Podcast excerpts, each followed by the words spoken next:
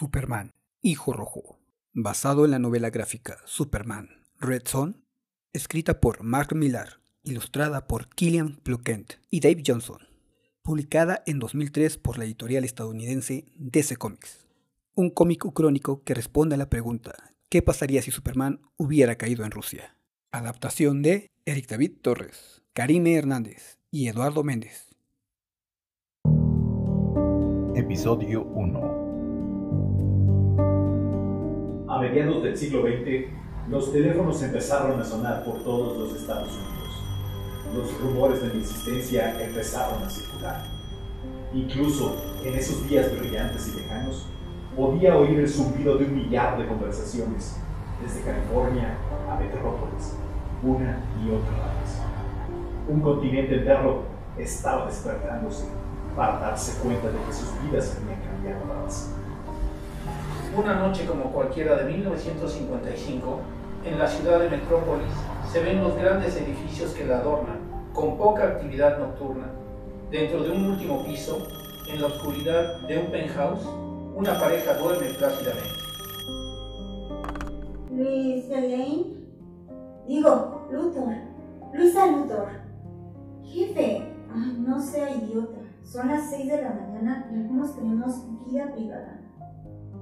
Luisa Luthor, quitándose el cubreojos para dormir, prende una pequeña lámpara al lado de su cama y habla con el director del diario El Planeta, Perry White, quien se encuentra en su oficina fumando. ¿Ya viste la radio? No, no hemos ido a la radio para nada. ¿Qué pasa? ¿Quién sabe, cariño? O los rusos han invadido Idaho, o a J. Edgar Hoover le gusta ponerse ropa interior femenina. Washington nos acaba de llamar y nos ha prometido la noticia del siglo. Va a hablar en directo desde el despacho oval de una noticia de suma importancia. ¿De qué se trata? Aquí en cortito, dicen que los soviéticos acaban de desarrollar una nueva superarma. Minutos más tarde, desde la Casa Blanca, el presidente de los Estados Unidos de América, J. Edgar Hoover, transmite un comunicado. Compatriotas americanos, durante mucho tiempo, el deber de esta oficina ha sido hacer públicos los asuntos que pueden afectar nuestra existencia como nación libre y democrática. Lamento informarles que ha surgido un asunto de este tipo. Las autoridades soviéticas han mostrado hoy una serie de fotografías de un solo hombre que supera la bomba de hidrógeno. En todas partes, varios ciudadanos escuchan el comunicado del presidente. Autoservicios, en los hogares, en los trabajos, ya sea por radio o televisión. Se trata de un superhombre extraterrestre fiel a los ideales comunistas, cuya sola existencia amenaza nuestra posición como potencia mundial. Esta tarde viajaré a Helsinki para discutir esta crisis con el resto de los líderes de la OTAN y decidir una respuesta a la situación. Mientras quisiera pedir calma y espero que puedan unirse a mí en una plegaria para que todo esto no sea tan terrible como parece. Al terminar el comunicado, aún dentro de la Casa Blanca, Edgar Hoover platica con un par de agentes del FBI, entre ellos uno de los mejores agentes, Jimmy Olsen. Super oído, piel impenetrable, ojos que ven a través de las paredes y rayos láser. ¿De dónde no han sacado los rusos? Lo crea o no, salió de una granja de Ucrania, señor presidente. Nuestras fuentes indican que una nave espacial se estrelló allí hace 30 años y que fue criado por los dueños de la granja. Imagine, agente José. Si esa nave hubiese caído 12 horas antes, sería ciudadano americano. Esa misma mañana, en las instalaciones del diario El Planeta, hay un caos en la redacción tras la noticia dada en la madrugada. Luisa Luthor y White platican en su oficina, mientras miran la declaración de un policía en el televisor. Por el espíritu del César, han visto a Superman en Denver y en Nebraska y sobrevolando un campo en Arkansas. ¿Qué demonios sucede, Luisa? Es como si todo el mundo viese capas rojas bajo su cama. El Pentágono acaba de confirmar tres superpoderes más. Fuerza, velocidad y vuelo. La recepcionista me dijo que también es superaliento. ¿Superaliento? ¿Qué diablos es el superaliento? ¿Se ha vuelto loco todo el mundo? Estaba cierto, señor. Salía de mi turno como vi una figura humana que pasaba a mi lado y después lo oí reír entre las nubes. Habla un policía a través del televisor de caja. White se levanta de su silla y le sube al televisor con la perilla. Dicen que puede vernos desde el espacio con sus superojos, vigila nuestros movimientos y espera el momento para atacar. Dicen que sus jefes de Moscú preparan una invasión a gran escala para dentro de unas semanas. La noticia ha llegado hasta Villachica, un pequeño pueblo en las afueras de Metrópolis, justo frente a la ferretería que un par de señoras de la tercera edad platican sobre ella. Todo el país está purgando las paredes de plomo.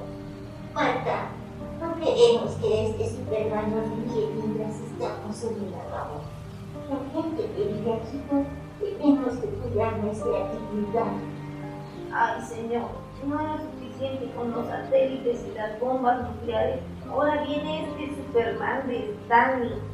Solo doy gracias de que mi querido Jonathan no haya vivido para ver comida al obligarse a su país. Entrada la noche de ese día tan ajetreado y caótico, a través de un televisor, una familia observa detenidamente la propaganda sobre Superman.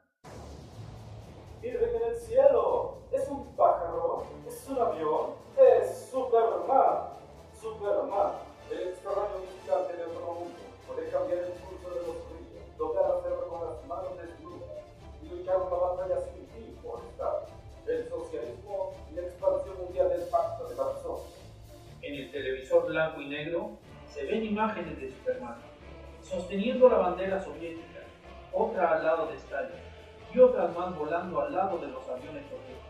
Superman, la Federación Soviética, el símbolo de nuestra fuerza militar. En la oficina de Perry White, Luisa se encuentra con él viendo la misma propaganda. Por favor, déjenme respirar. ¿Quién escribió esto? Atención, enemigos. Ahora son las superpotencias. Dentro de la Casa Blanca, el presidente Hoover apaga el televisor y se talla los ojos con cansancio y fatiga. Se encuentra acompañado por tres hombres más. El FBI, el ejército y la CIA han quedado obsoletos, señores. Llamen al laboratorio Star y comuníquense con el doctor Luz. La Guerra Fría acaba de funcionar.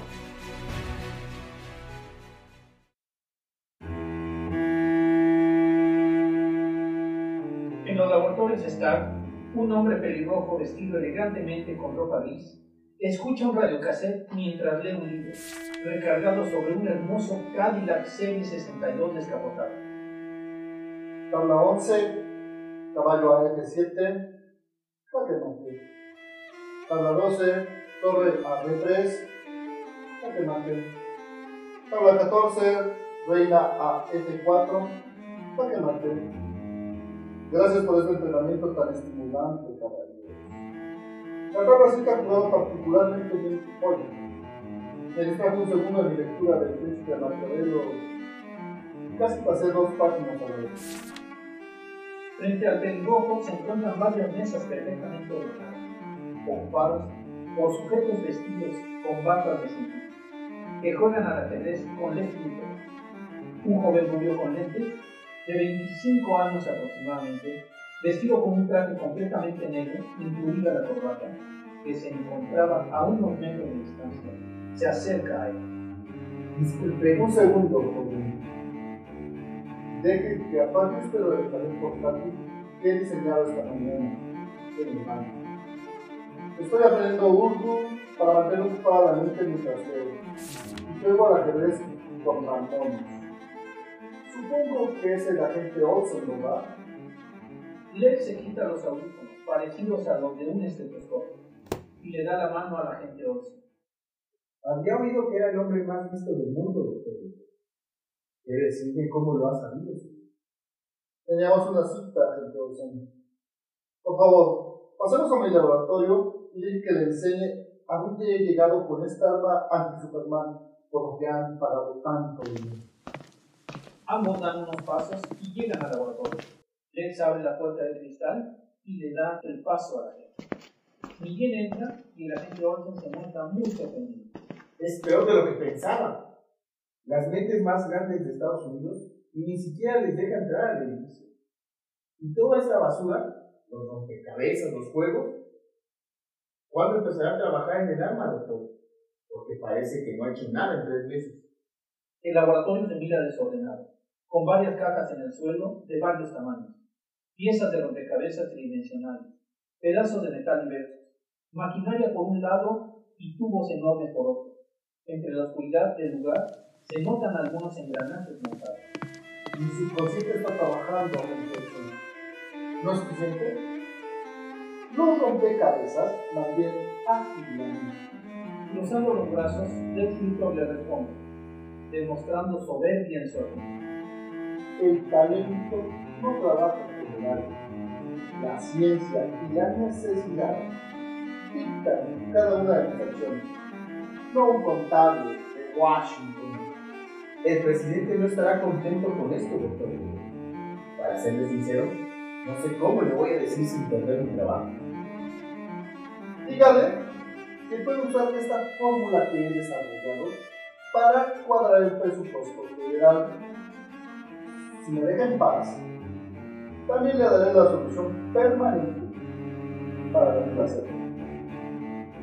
Con las manos en las bolsas del pantalón, el agente Olsen voltea muy molesto y toma unas hojas que el doctor Luthor le está entregando. ¿Qué? ¿Ha cuadrado el presupuesto? ¿Así como así? No. Le doy la fórmula para abordarlo con Hacienda. Tendrá que hacer los números. Solucionar problemas para mí es como respirar o comer. Este Superman que les preocupa es solo un problema más. Me pondré en contacto cuando vaya a. Lex Luthor sale del laboratorio y dice, dejando perplejo al agente Olsen, de pie en medio de la habitación.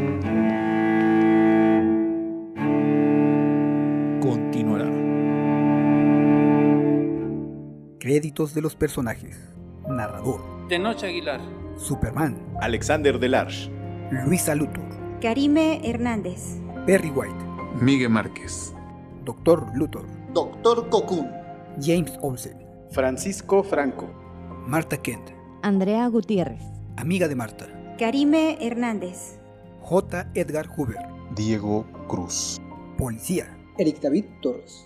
Presentador de comercial. Diego Cruz.